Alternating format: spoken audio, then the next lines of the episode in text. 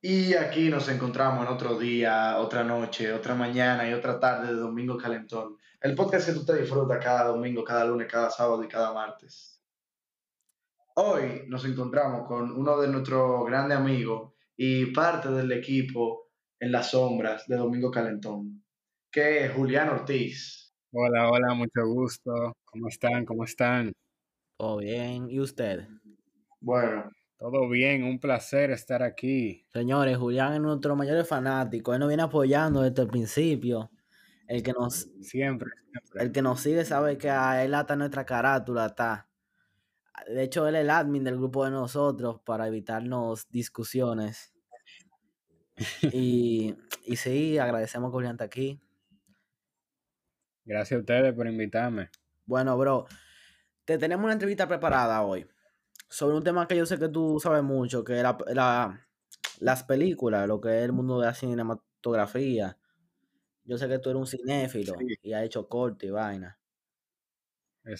mira, para muchas personas que no lo saben, Julián es una persona con muchos talentos, lo que viene siendo el cine. Julián, di parte de, de tus, de tus creaciones, parte de lo que tú sabes hacer. Ok, bueno, yo en realidad empecé a hacer películas, o sea, no películas, yo, yo estoy haciendo eh, corto, corto simple de cine. Yo, eh, desde que, eh, desde que yo en, en el colegio que estamos empezaron a dar la materia de cine, ellos nos ponían a hacer nuestro corto y nos daban completa libertad en lo que era la creación de los cortos. Entonces, como que cuando tú tienes una excusa para para representar tu, tu creatividad y representar todo el talento que tú has aprendido, eso te da como un medio en el que en sí tú te puedes expresar de la manera que tú quieras. Porque hay, hay veces en, el mismo cine que a los directores le dan, le dan limitaciones, le dan limitaciones al estudio y le dicen lo que tienen que hacer y lo que no, y lo que no, lo que no pueden hacer. Y en mi opinión, eso es algo que eh, limita demasiado creativamente. O sea, un ejemplo que yo voy a poner, no sé si ustedes se enteraron de lo de la, de la, la película de la Liga de la Justicia de Zack Snyder, Claro. que sí, ah, él- él- está documentado que el estudio le quitó muchísima libertad a él y él no pudo hacer la película que él quería. Entonces yo siento que eso aplica tanto al cine casual como al cine profesional. Y en mi, en mi caso personal, cuando a mí me dan esa libertad para yo poder hacer lo que yo quiera y de verdad expresar mi creatividad artística, para mí eso es lo mejor. Eh, ¿Tú intentaste pintar o, no sé, dibujar o, o nunca te atrayó tanto? Pero tú dices que te gusta expresarte y mucha gente se expresa pintando o dibujando. ¿no? ¿Tú no, nunca lo intentaste o, o lo intentaste y no te gustó tanto? Yo por un tiempo, yo tuve en una clase de dibujo, pero eso fue hace mucho tiempo, mucho antes de que yo me interesara el cine. Pero tú no animaste, Julián, una vez. Sí, sí, o sea, te voy a contar. Esa clase de dibujo que yo tenía, yo nada más la pude coger por como un mes y medio, porque me chocaba con otra clase que yo tenía, que yo la consideraba más importante. Y por eso fue que yo en realidad nunca me pude como que eh, destacar en el dibujo. Ajá. Pero yo, yo he hecho un par de animaciones, la más que eh, en realidad cuando se trata de dibujo, yo no soy el más artístico en ese sentido.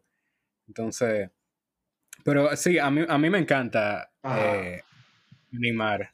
Eh, definitivamente algo de la eh, algo demas- con demasiada libertad.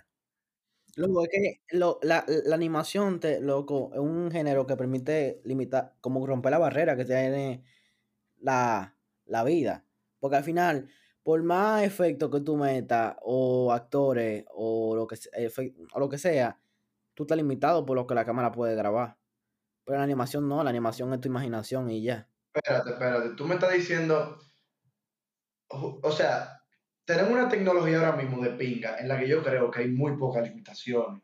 O sea, para llegar al límite, límite sería tal vez un límite porque ya tú no tienes más dinero o qué sé yo qué, o, el esfuerzo que requiere, pero ahora mismo no hay un límite para las películas.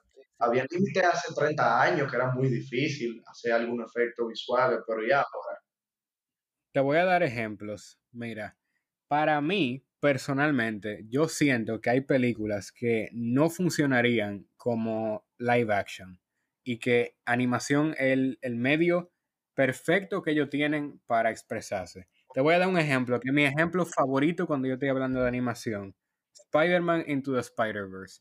Esa película es tan, tiene tanto estilo Sí. y un estilo creativo tan único de que, o sea, yo, yo, he, yo he, he aprendido mucho esa- de esa película porque la película, ellos querían que se sintiera como si fuera un cómic al- y al mismo tiempo sentirse como una película animada con pila de estilo. Y tú de verdad, sí, sí, jurado. Y la manera en la que ellos lo- lograron incorporar todos esos elementos, yo te lo digo desde ahora, intentan recrearla e- exactamente como la, como la hicieron así en live action, no va a funcionar. De que, funciona, de que puede funcionar esa historia en live action, claro que puede funcionar, pero la manera en la que ellos lo hicieron con animación, no se puede. No, Y eh, mira, no tú se puede. sabes otra. Perdón, tú sabes otro ejemplo. What If, la, la nueva que va a salir. Esa película no se puede hacer si no es animada. O sea, no hay manera de hacerla si no es animada esa película. Sinceramente. Marvel. Porque lo que incluye es mucho. Sí, la de Marvel que va a salir ahora de What If, que es de que, ¿qué hubiera pasado si el Capitán América hubiera sido un zombie, una vaina así? O sea, son episodios que son rarísimos, que no se pudieran hacer Sí. ahora, porque, o sea, estaría muy difícil ahora. E incluso, tú sabes lo que me pareció curioso, yo no sé si tú sabías esto, tú supiste que a Pixar lo, nunca le hicieron caso al principio, que cuando Pixar presentó su idea de, de ser totalmente, una película totalmente animada, Disney nunca le gustó.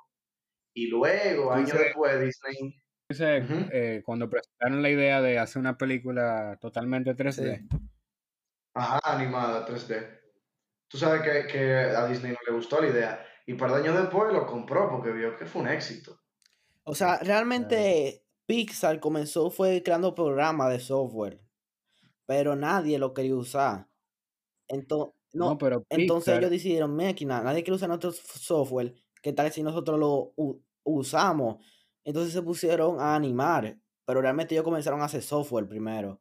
Y después no consiguieron inversores, pero tuvieron un éxito y después ahí fue que lo compraron. No, pero de verdad, cuando Pixar, o sea, la gente habla mucho de que, ah, sí, una película 3D, pero en ese tiempo, en el 95, cuando salió la primera Toy Story, eso era Una revolución. revolucionario. A mí me sorprende, en verdad, oír, me sorprende oír que la, los estudios, cuando vieron eso, no, no lo cogieron de una vez, porque eh, Pixar, incluso, antes de hacer Toy Story, ellos habían hecho algunos cortos eh, con ese mismo estilo. O sea, imagínate haber visto animación que siempre era considerado como algo eh, de dos dimensiones. Ver algo tan revolucionario como traer la animación al medio 3D. Y de verdad me sorprende que no lo hayan cogido Loco, antes. es que tú, las computadoras de 1995 eran menos potentes que yo creo que la calculadora que usamos para el colegio, yo creo. O sea, no, obviamente no, pero tú le llegas. Eh, eh, eran, Sí. o Que la sea, TI, que- papá, claro que sí, la TI te hace de todo ahora mismo. La jura- TI no llama porque tú no le Tía, pusiste jurado que, que Es lo que te estoy diciendo. computadoras, yo no sé cómo renderizaron ese, ese- ese- esa animación. Porque es que al día de hoy esa animación mi computadora no la renderiza. Oye, pero te lo digo, yo soy una persona que tenía una, una computadora, una Windows XP. Esa fue mi primera computadora. Y en esa computadora tú no podías correr programas. O sea, yo literalmente nada más lo usaba para accesar a internet. Y aún así, pila de lento. Pero imagínate haber hecho una película completa dentro de, una, de esa computadora. No, y esa No, no. película, porque no es cualquier película, es Toy Story. Así es. Sí. Tú estás hablando ahorita de que te gusta expresarte, pero yo me he dado cuenta de que ahora no es que hay una censura, yo no lo veo como que fuera una censura, pero ahora no hay una libertad de expresión que tengan mucho los directores o los guionistas, etc. Te voy a poner un ejemplo. El cómic habla sobre un superhéroe que tiene un amigo.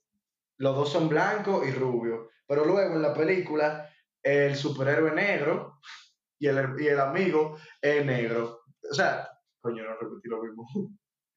eh, en la película que están haciendo, el superhéroe es negro y el amigo es chino. O el amigo es gay y chino también. Entonces, además de que en muchos, en muchos, eh, o sea, la manera de hablar también, están buscando también inclusividad.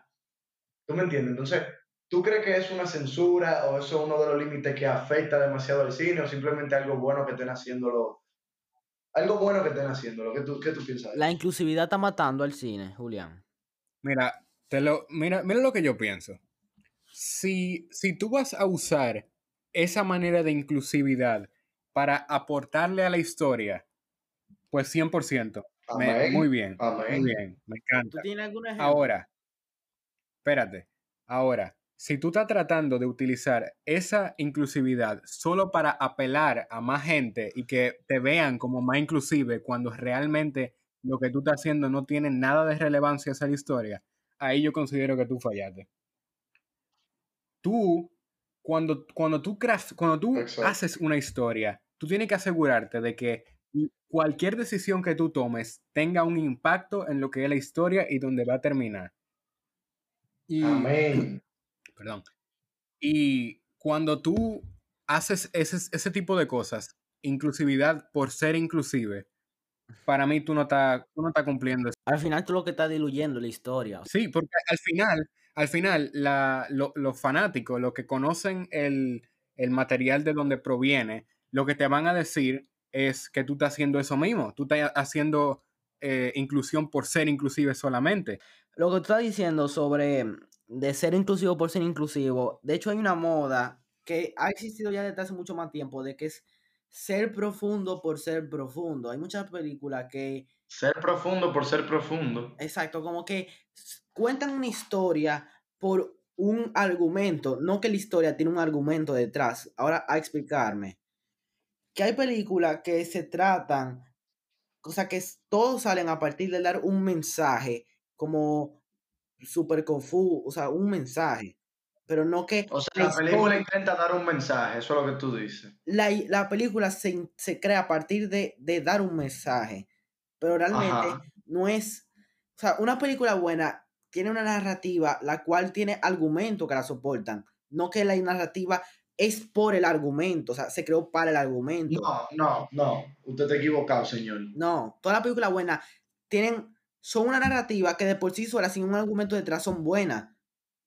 Ahora, tienen, un, tienen argumento detrás. Ah, ya, ya, ya, ya, ya. Ok, pero ahí tú estás hablando de. Ya, ya, ya. Ahora sí te estoy entendiendo más. Exacto. Sin el argumento, o sea, si tú le quitas el argumento a, a par de películas, dejan de ser buenas, de ser una mierda. Entonces, como que ese, esa moda de ser profundo por ser profundo se aplica a muchas cosas. Yo lo he visto mucho en el cine. Julián, ¿qué tú opinas de eso? Bueno, pero depende del enfoque que tú le quieras dar a esa película. O sea, hay películas. Ustedes no se vieron la película de Mañana no te olvides, una dominicana de, de un niño con síndrome de Down y su abuelo que tiene Alzheimer y viven juntos. La película en sí no es buena, es dominicana, o sea, lo- los actores no lo están haciendo bien, eh, los efectos no están bien hechos, que sí o qué, pero el mensaje está buenísimo y yo me la disfruté la película. ¿Tú me entiendes? Y, y yo creo que eso vale mucho más que una película bien hecha. Cuando Ian estaba mencionando, eh, cuando él estaba hablando an- antes, lo primero que me llegó a la mente fue la película Us de Jordan Peele. Él logró hacer una película que, en mi opinión, está bastante bien hecha como una película de, o sea, semi-terror, semi-asalto a una casa, eh, de ese tipo. Pero después, eh, él en alguna entrevista empezó a hablar sobre cómo la película tenía un mensaje más profundo sobre xenofobia y, y como que yo en realidad no vi eso dentro de la película y yo como que me sentí un poco que no tanto como que él estaba tratando de forzar un mensaje que en realidad no estaba ahí, sino como que eh, poner algo, eh, o sea, decir algo que en realidad no estaba incluido tan evidentemente en la película. O sea, yo en realidad, hablando de xenofobia, yo no vi eso presente en la película. Yo no sé ustedes. No, eh, no, no existe, no existe, loco. Es que buscan ser complicado por ser complicado. Por ejemplo, hay un, hay un ejemplo que... ¿Usted no vieron fragmentado? La, la, la de múltiples personalidades. Esa- Sí. Esa película es mala. No, O sea, esa película está criticada por todos lados. o sea, yo me la La vi. película es mala y, Y la manera en que la que ponen la It. múltiple personalidad. Ah, tú dices, tú dices que la gente que de verdad tiene esa condición en la vida real lo ve, lo ve como que eso no lo representa bien. Óyeme, es que de verdad, esa película, Exacto. lo que a mí me fracasó pero pon- fue ponle el el final. Split It. Split It es una película de donde una persona tiene múltiples personalidades y él secuestra a una niña porque en su interior él tiene una personalidad que se llama la bestia. No, son más. Eh, Son tres niñas ah, ¿verdad? que Son, él secuestró. son tres niñas, ¿verdad? Entonces, Ok, mira. El, pro- el- el problema es que, ok, él tiene 23 personalidades dentro de él. Eso no es muy común. Eh, y además, él secuestra a tres niñas y muestran cómo él avanza. Ajá. El punto es que eh, es muy mala la película en general. Y luego la historia, la forma en la que narra, el desorden que él tiene, la enfermedad, como no sé la palabra correcta, también es malo. no, no de porque no es, no es tan Mira. Y lo vi en, en esta tipa, es que se me olvidó el nombre, es una tipa que ella tiene eso mismo, ella es youtuber. Eh, Ah, yo creo que sí, tú hablas. Disso- Dissociated, creo que. eh, Yo, eh, yo incluso me vi, me vi una entrevista que estaba haciendo Jordi Wild. Padilla. Ah, bueno, Jordi Wild también no. hizo una entrevista a ella y es durísimo. O sea, ella explica todo lo complicado y de que la película intenta dar un mensaje, no, pero incluye a él. Entonces, yo creo que esta película no influye en, en- en lo que estaba diciendo ella ahorita, de ser profundo por ser profundo, porque no intenta dar mensaje. No intenta dar un mensaje de que las personas con esa enfermedad son normales o, o cómo son, ni explicar cómo No, son. es que la película no se trata de eso. Tú te viste la secuela que se llama Glass. La No película no se trata de mostrar el trauma, no se trata de eso. Se trata de, o sea, de verdad, Glass es malísima, Julián. Para mí es malísima la secuela. Estoy de acuerdo. Split, Ese final fue, una fue, mierda, loco. No eres- mira, Unbreakable, Unbreakable, eh, la mejor de las tres. Split eh, para mí es buena. Para mí es buena. Estoy de acuerdo. Para mí, Split, como una película, la- lo hizo bien, Julián, pero la manera de presentarlo, aunque no era su, Intención. su objetivo, ajá, aunque no era su intención, eso es lo que lo más probable que moleste. Loco, es una puta mierda como lo representan, porque realmente es ficticio. Pero es que para mí es una película ficticia, que lo que muestra es una, un suspenso. O sea, no muestra la realidad de la gente con... No, pero en, en sí, eh, representar, tener, representar el, el- el tener múltiples personalidades siempre ha sido bien difícil para películas y series. Porque como que yo siento que la, la gente que trata de representarlo nunca ha conocido a alguien que de verdad lo tenga en la vida real. Y voy a poner un ejemplo. Un personaje de una serie que yo, yo no sé si ustedes la veían, de drama lo que yo, lo que yo iba a decir es que ahí lo ponen de una manera demasiado fuerte. Sinceramente, o sea, Loco, para ¿En mí el problema de... de- en, en drama total, en drama total, es de que un drama total, drama total. Pila de exagerado, pila de exagerado. loco, Sí, exacto, pero por eso es que digo que no ponga ese ejemplo, porque el diablo, si lo llamó ese ejemplo. eh, ya terminando lo de Glass, a mí lo que me preocupó fue que el tono que tenía Split era una película como thriller, pero con thriller que te puede pasar, o sea, un secuestro. Aunque no un tigre con múltiples personalidades, pero cualquiera lo secuestran, ¿entiendes? Ajá. Pero el problema es que con Glass ya uno un secuestro, ahora una vaina de superhéroes que, que tienen un villano, una mente maestra, que es un inválido, que ya tú, ya el tono que ambas películas tenían se fue a la mierda y por eso fue que Glass para mí es tan mala. Sí, yo estoy, yo estoy de acuerdo. Cuando tú ves Unbreakable y lo comparas con, con Glass, por ejemplo, Unbreakable y Split también tenían como una como un, un, un, un tono muy realista, muy grounded. Tú sientes que, que de verdad eso pudiera pasar en la vida real. Glass, eh, o sea, no, no que pudiera pasar en la vida real, porque nadie tiene superhéroe, pero que, que se siente tipo realista. Mientras que, sí, estoy de acuerdo con lo que Ian dijo de Glass. Ya en Glass se vuelve muy, mu- eh, ¿qué te digo? Muy Muy exagerado, muy- medio cómico, Sí. muy cómico, al punto de que tú no, no puedes creer que eso está pasando en un mundo real. Y una cosa, Julián, para ir pasando a la próxima pregunta que te quería decir hace rato. ¿Tú crees que las películas... Ok, respóndeme con sí o no y después seguimos. ¿Tú crees que las películas son como las canciones en el tema de diversidad? De que tú me puedes preguntar ahora mismo eh, cuál es tu canción favorita y yo me voy a quedar mierda.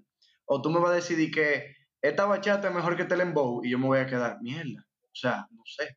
¿Tú crees que la película pasa lo mismo? Yo creo que todo depende de la persona, al igual que... Mira, para mí depende de la sí. persona. Hay cierto tipo de personas, sí, sí, hay cierto tipo de Ah. personas que tienen, tienen 100% decidido, esta es mi canción favorita, y no la cambian. Al mismo tiempo, hay personas que dicen, esta es mi película favorita, y no la cambian.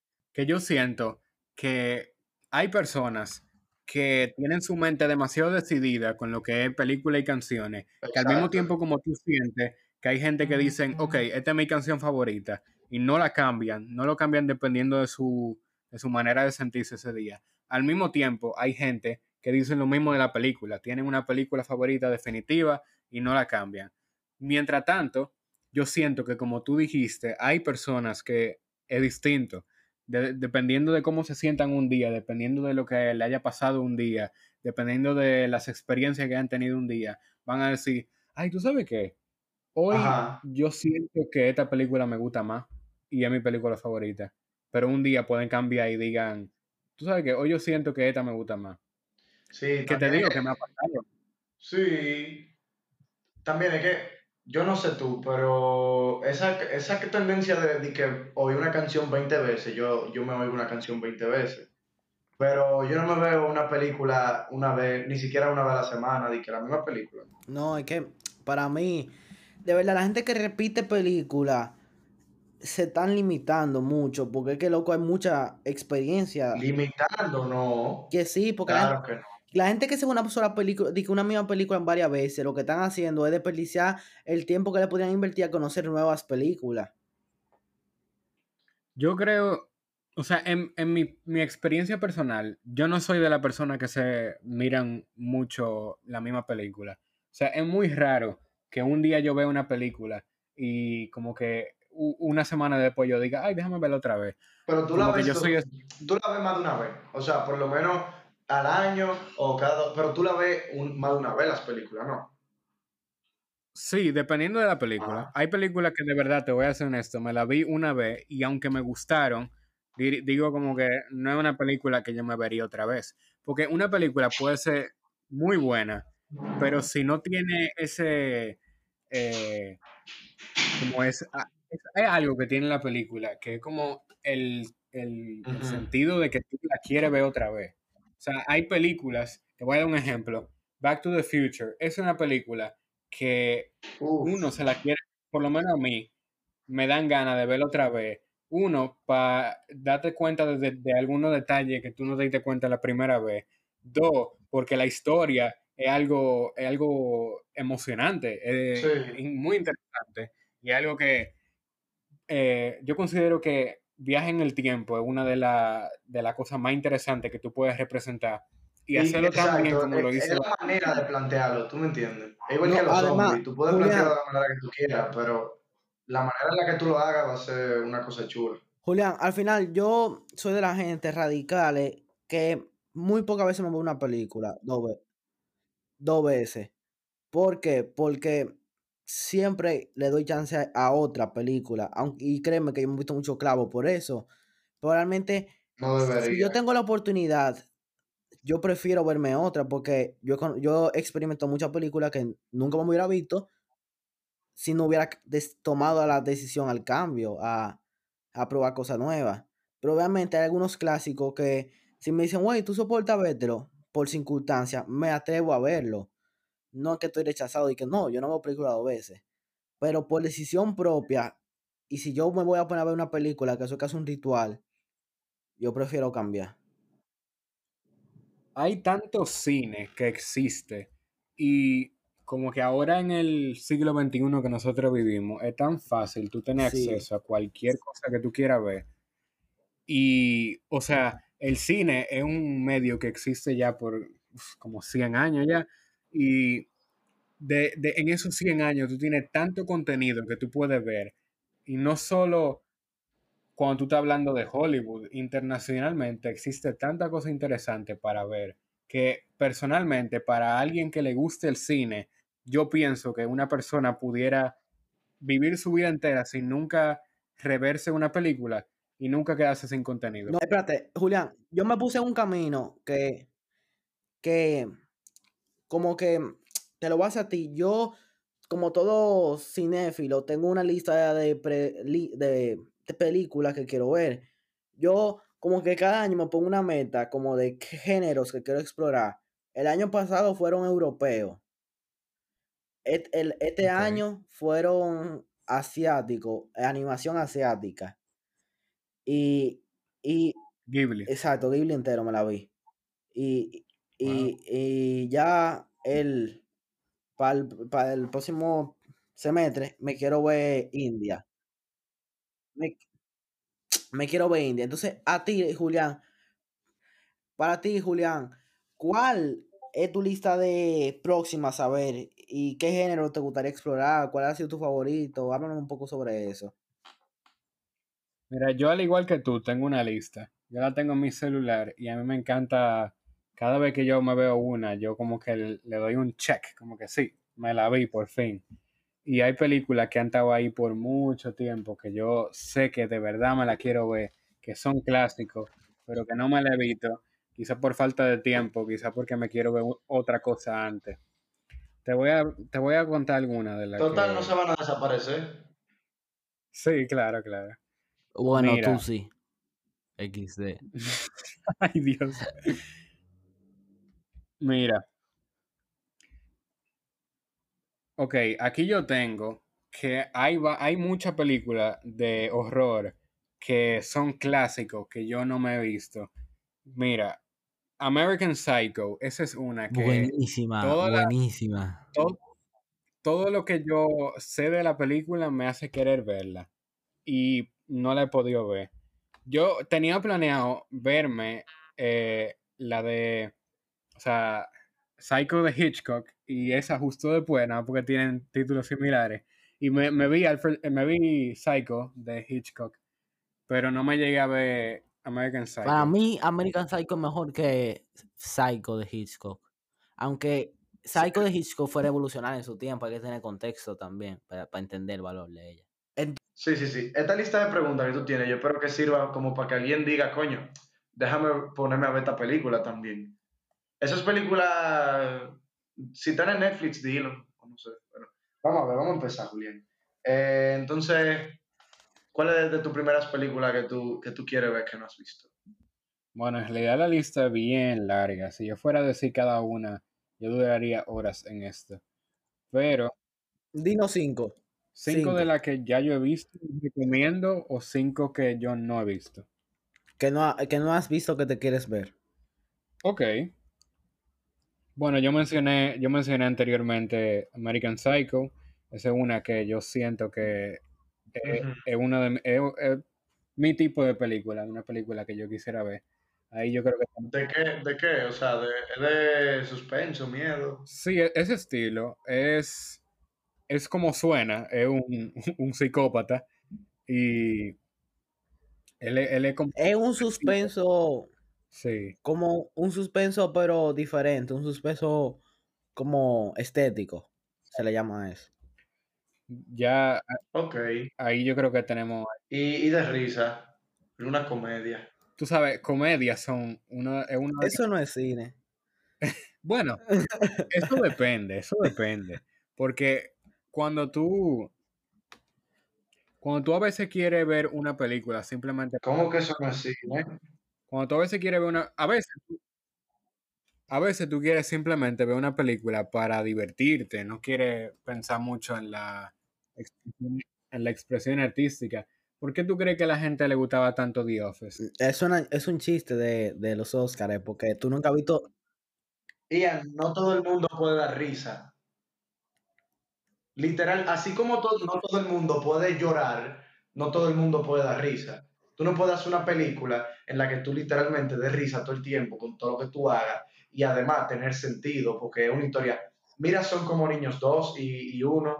Es una película buena y da pile risa. Mira Kevin Hart. Kevin Hart es un, actor, es un actorazo y da más risa que el diablo.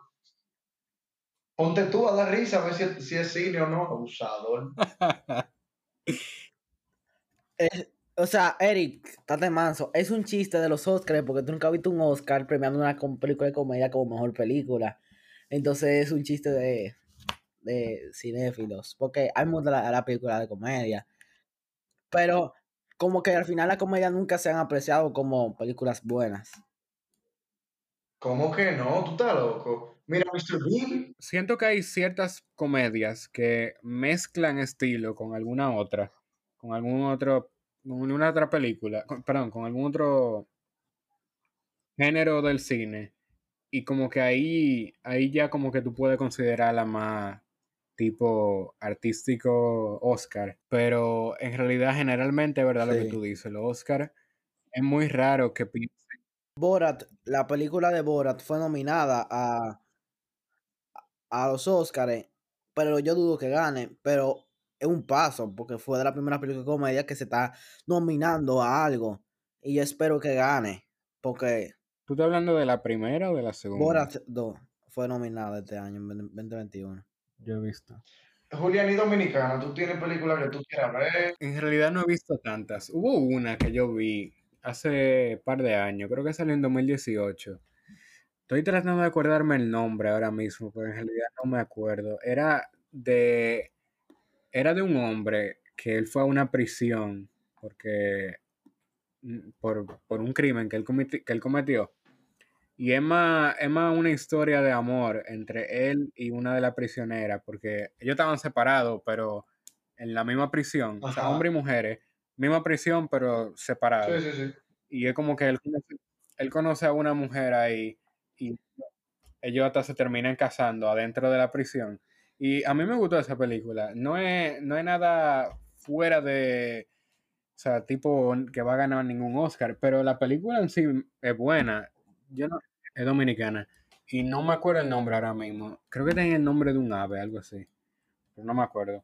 Pero el cine, el cine dominicano, mucha gente le da mucho. Mucha gente habla mal del cine dominicano. Pero. ¿Qué te digo? El cine dominicano no es malo por ser dominicano. O sea, no estoy diciendo que sea malo. Pero cuando tú estabas hablando de cine dominicano, lo primero que te llega a la mente. Es por lo común. No. O sea, la mayoría son de una manera. Espera, Julián, para ti, Robertico, ¿es malo? Él es bueno haciendo lo que él quiere hacer, dar risa. Pero él es malo como un. Como un Exacto. eh, cinematógrafo, te puedo- se pudiera decir. Para mí, si, si un director logra el objetivo que él quiere lograr dentro de su película, él lo hizo bien. El objetivo de la película de Robertico, dar risa. ¿Dan risa? Sí, dan risa. Porque yo he escuchado directores, que, o sea, gente del cine que dicen Sí. que el cine dominicano es malo gracias a Robertico. El problema es que Robertico es, es todo lo que tú piensas Eso es lo que la gente consume. cuando tú piensas en cine dominicano. Porque la, el público dominicano quiere ver películas dominicanas para reírse. Porque eso es lo que están acostumbrados a, a cuando oyen cine dominicano. Si nosotros tuviéramos directores que se concentraran más en hacer una película bien hecha, una película eh, que de verdad sea considerada arte, no, no, no se vería el cine dominicano como se ve ahora. Yo te voy a poner un ejemplo claro. La isla de plástico. A todo el mundo le gustó eso. Es un documental, sí, pero eso estuvo, eso estuvo perfecto. O sea, eso causó un impacto grandísimo. Y a todo el mundo le gustó. República Dominicana, loco, tiene de lo más. Oye, mira Rápido y Furioso. La han filmado aquí muchísimas de Rápido y Furioso. Y J. Lo hizo su película aquí los otros días. Entonces, estamos, estamos desaprovechando un país tan lindo para grabar vainas que lo que dan es risa. Que está muy bien, a mí me encantan. Pero tantas vainas buenas se pueden hacer y estamos haciendo lo mismo de hace 30 años, dando risa con... Ya que, ya que tú mencionaste a Vin Diesel, yo no sé si ustedes oyeron, pero recientemente Vin Diesel tuvo un, como un contrato en el que él está tratando de abrir un estudio de cine dominicano aquí y sí, está involucrado. Y personalmente yo siento que es un, un paso muy grande de este país. O sea, si tú, si tú consideras películas que van a tener un, un budget alto, dominicana, porque tú ves que el mundo, muchos muchos países han tenido su película, eh, su película grande, su película así. O sea, tú ves países europeos, países asiáticos, países de todo el lado del mundo que no tienen que ser Hollywood para hacer una película buena y una película que lo ponga, que lo, que lo, lo reconozca. Mira, para mí estamos en una etapa del cine dominicano en donde estamos haciendo películas de consumo, de consumo, pero nada más tenemos que darle tiempo al tiempo para que nosotros veamos talento crecer aquí, porque así, al principio, por ejemplo, te voy a dar el caso de India. India comenzó como haciendo películas malísimas, pero malas, horribles. Pero ya India es la productora más grande del mundo, crea más películas que el diablo. Ay, no, no, no, no, no. Que sí. Es que India sigue siendo malísimo. No, tú te viste El Tigre Blanco, fue nominada al Oscar y para mí es una buena película. Obviamente tiene su estilo, no es para todo el mundo, pero India está evolucionando, cada vez está más. Obviamente ellos crean muchos clavos, así como nosotros tenemos muchos Roberticos. Pero es... Es que ellos tienen un tercio de la población mundial, por eso es que tienen tanta view, tanto view su película no no, es por view, es que ellos crean muchos, crean mucho. Cuando tú hablas de, cuando tú hablas de una película, para una película ser reconocida mundialmente, no basta con que, eh, con que sea popular en tu país. Una película tiene que tener calidad para que sea reconocida mundialmente. Claro, claro. No, o sea, yo no digo que no tengan calidad, yo digo que a mí no me gustan, o sea. Y, y la mitad son también es que yo, yo, yo veo a todos los hindúes iguales también, te voy a decir la verdad. Por eso que... ¿Cuál película ya tú te has visto para yo ver? Loco, la, la mitad de las que yo he visto han sido eh, cortos en, o sea, en Instagram o en YouTube, de que partes de películas. No, pero entonces tú no tienes, no. Porque sí tengo, porque las, las he visto. Y además en TikTok la, la suben toditas. De que un minuto y te ponen parte 43 y tú la sigues viendo. Sin ofender, pero es que tú estás viendo las películas malas de India, que son las que son famosas en redes sociales, porque India es la productora de películas más malas del mundo, o sea, estamos claros de eso, pero también tienen películas buenas, entonces considero que no hay criterio para decir que las películas son malas. ok, te lo voy a poner así, te lo voy a poner así. India saca un Dragon Ball o un Naruto cada 30 años, o sea, lo, mira, mira cuántos anime hay y, y cuántos anime tú conoces pocos. Y, y, todo, eh, y los únicos animes que se conocen mundialmente son Dragon Ball y Naruto. Pero así mismo pasa con India. India, una vez cada 30 años, tiene un Dragon Ball y un Naruto que saca. Y con eso tiene. Pero con todas las vainas que sacan debería ser más. Pero yo no tampoco. mira, yo creo que tampoco tengo que criticar eso, porque al final República Dominicana está en lo mismo, o peor.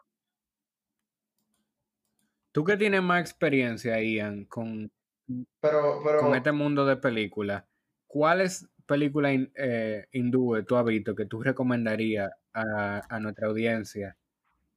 Porque yo soy, yo soy una persona que en realidad no está muy familiarizado con la película de Bollywood.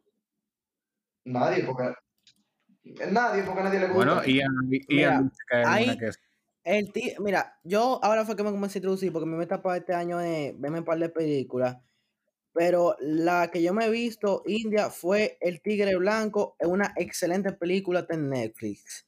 La segunda película... Ese es el Naruto de ellos. No, El Tigre Blanco... Entonces, la segunda, la segunda película que fue el año pasado, que era un año de diferencia, que es también una, es que una excelente película, que es de un tigre que, de un muchacho que participó en un concurso de, de, de apuestas, estamos buscando el nombre, películas. Entonces, e- excelente película, de las mejores de ese año. En Netflix hay par, tú sabes, en Netflix hay par, pero yo, yo he empezado dos y ninguna me la he terminado.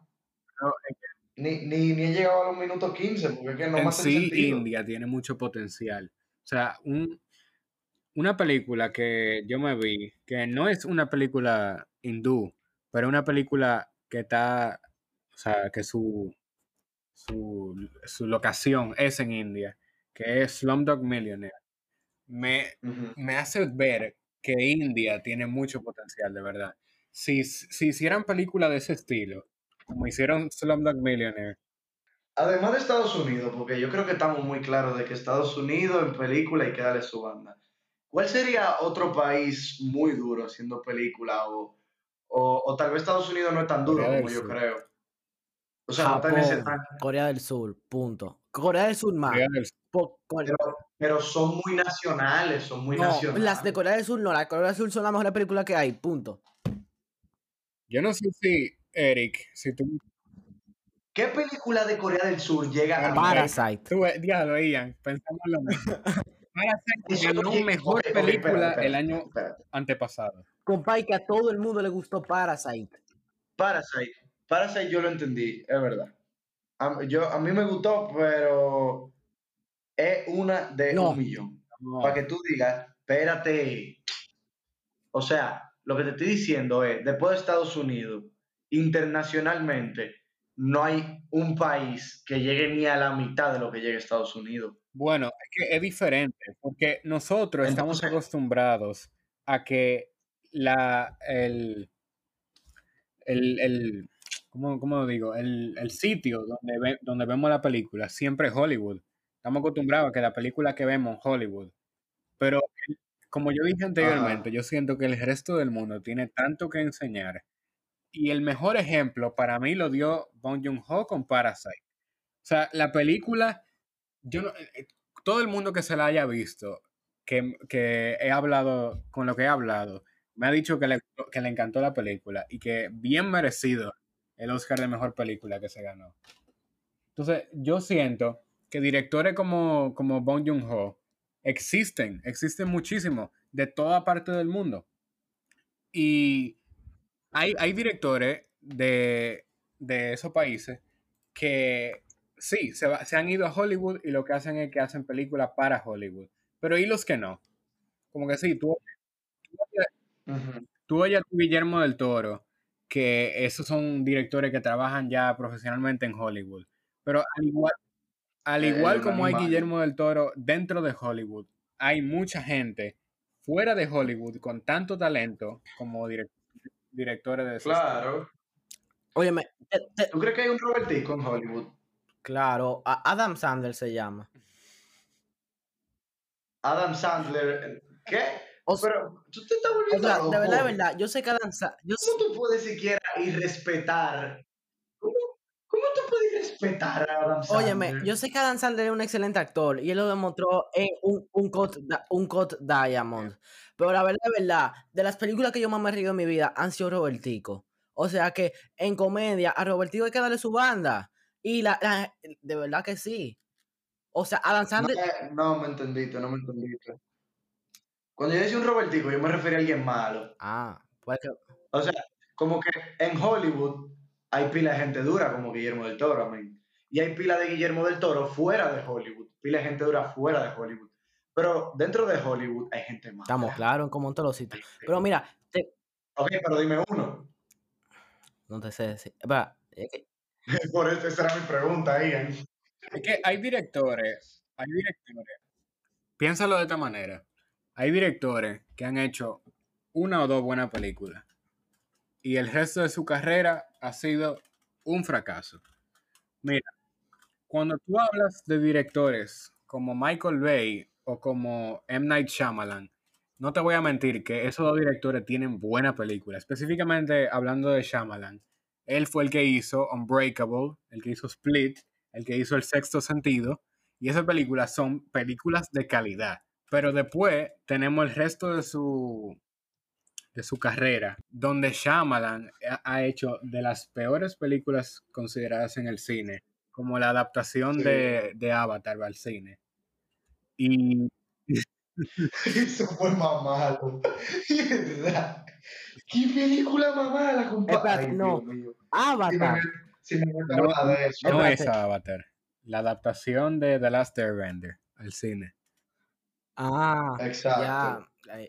Estamos hablando de Avatar, el, eh, y los elementos. Él hizo una adaptación a live action de la, de la, Bueno, de la caricatura y es considerada una de las peores adaptaciones que existen en el cine. Entonces lo que te estoy diciendo es que un, un director, lo que te voy a decir es que hay directores que pueden hacer buenas películas y ser considerados malos directores.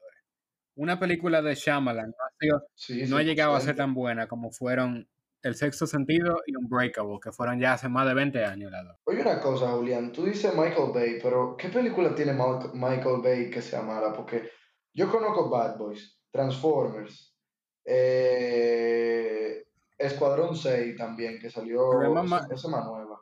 Esa me gustó, pero El tampoco problema de Michael. Bay es que cuando él tiene algo bueno, y voy a poner el ejemplo Lo más quema. obvio, Transformer, el tigre, el tigre lo que piensa ahora es dinero.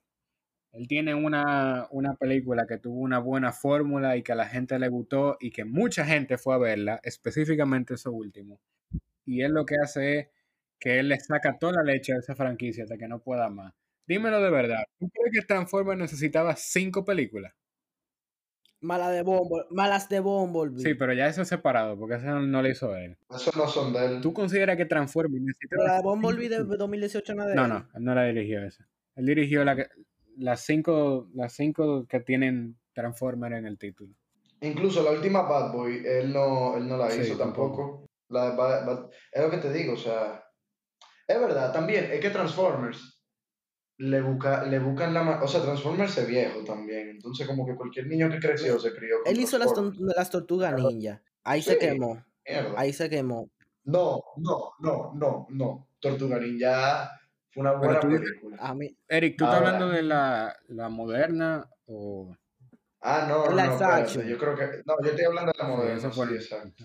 Esa película Claro. yo siento que tiene mucha, mucho pensamiento mezclado.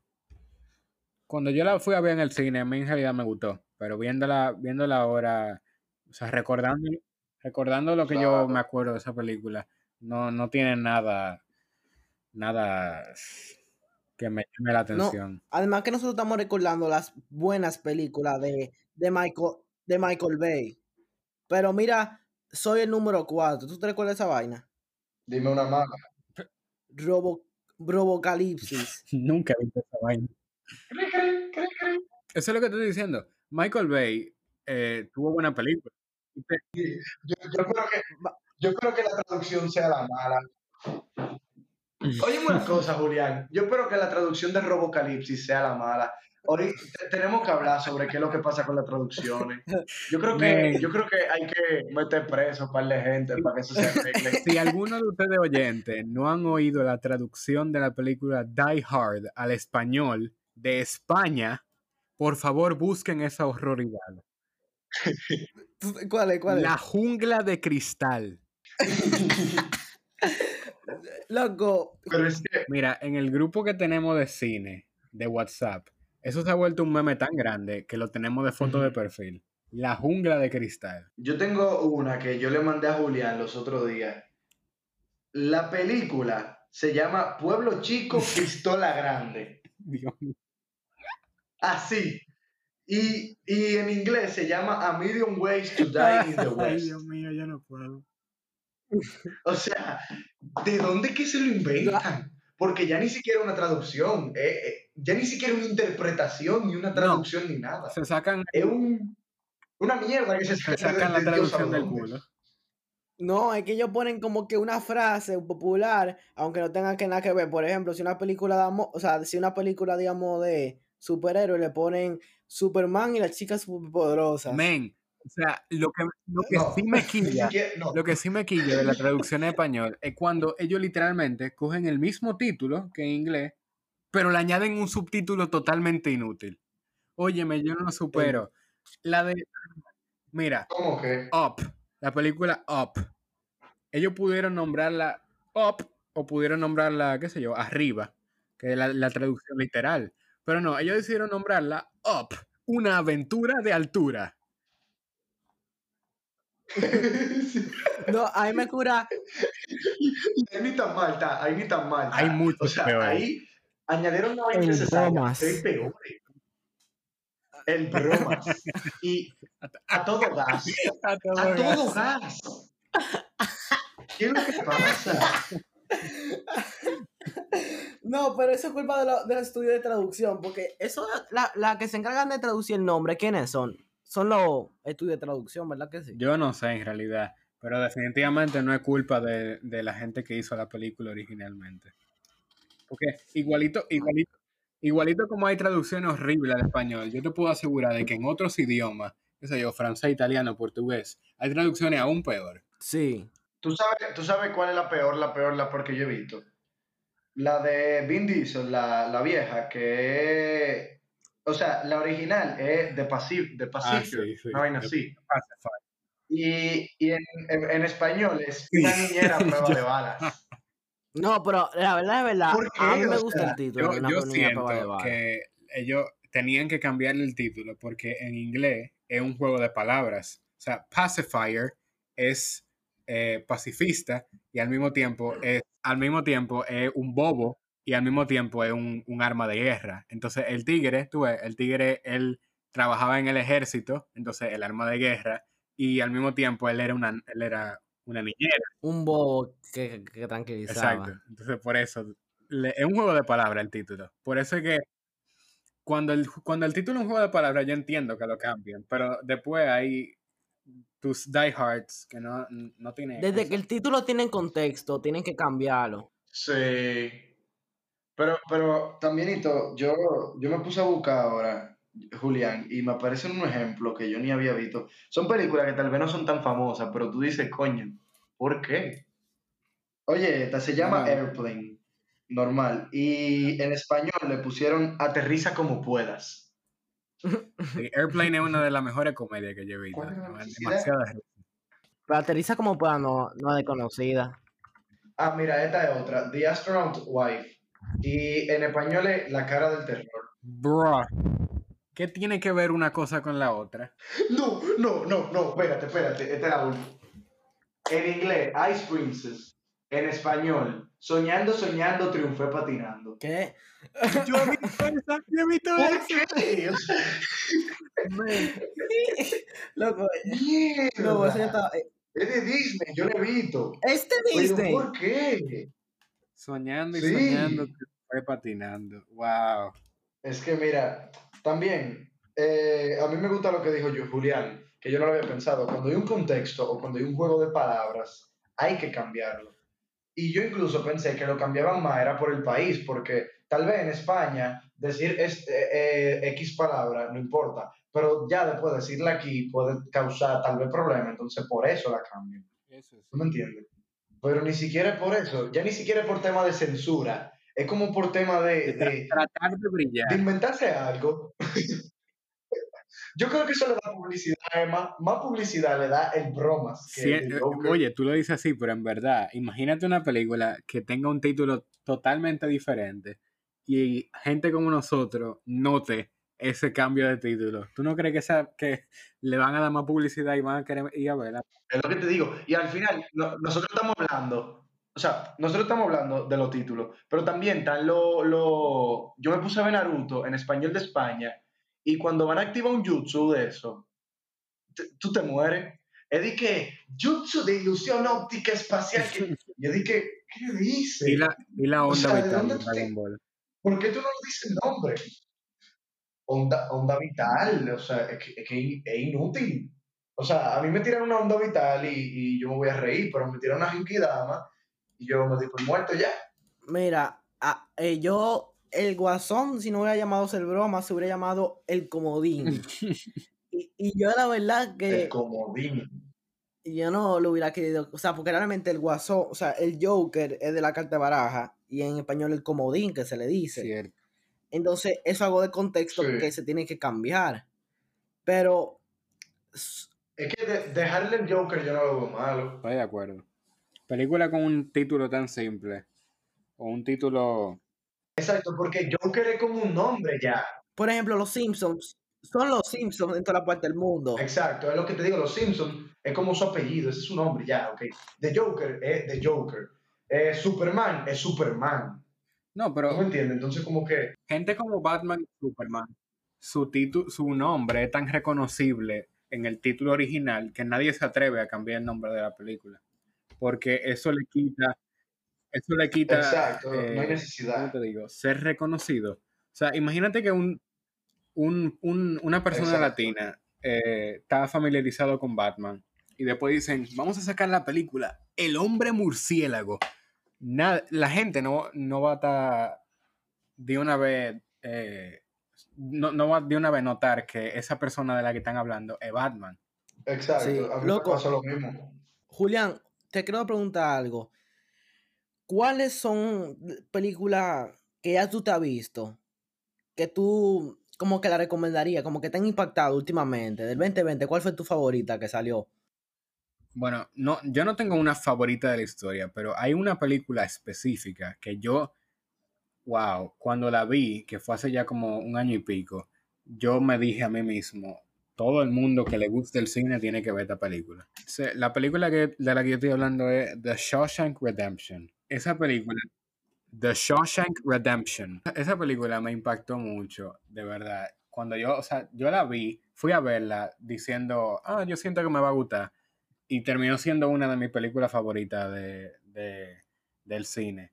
No voy a decir, Me la voy a no voy a decir que es mi favorita, porque en realidad yo no tengo una favorita, pero si es hablando del impacto que me dio, ese, esa ahí arriba.